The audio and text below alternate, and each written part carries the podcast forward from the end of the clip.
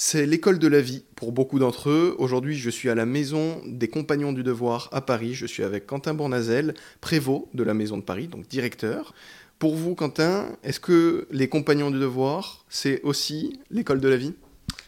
Euh, Oui, je, pense. Euh, je suis moi-même issu du coup de l'apprentissage. c'est vrai que au-delà d'un métier, euh, le métier de mécanicien que j'ai appris, euh, ça m'a aussi appris à voilà à me je suis parti de chez moi tôt je me suis appris à me débrouiller tout seul j'ai appris à, vivre en communauté à me débrouiller pour aller en entreprise tout seul le matin avec les voilà à, gérer ma paye euh, à, faire ma lessive voilà plus jeune. Donc donc voilà c'est sûr que quitter chez moi et vivre avec les compagnons du devoir et voyager, je pense que c'est l'école de la vie parce que ça m'a appris au-delà d'un métier, ça m'a appris en fait à, à, me préparer pour euh, l'avenir, euh, tout simplement à me débrouiller, à devenir un adulte, je pense, euh, en, voilà, en apprenant à respecter les autres, à me débrouiller seul, à, à gérer mes fiches de paye, à, à gérer aussi les, les, contraintes, et puis aussi quand, quand j'avais des, des coups de mou à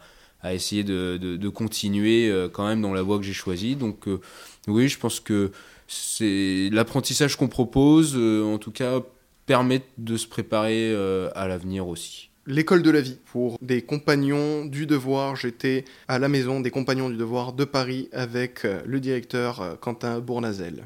Merci beaucoup. Merci Sacha.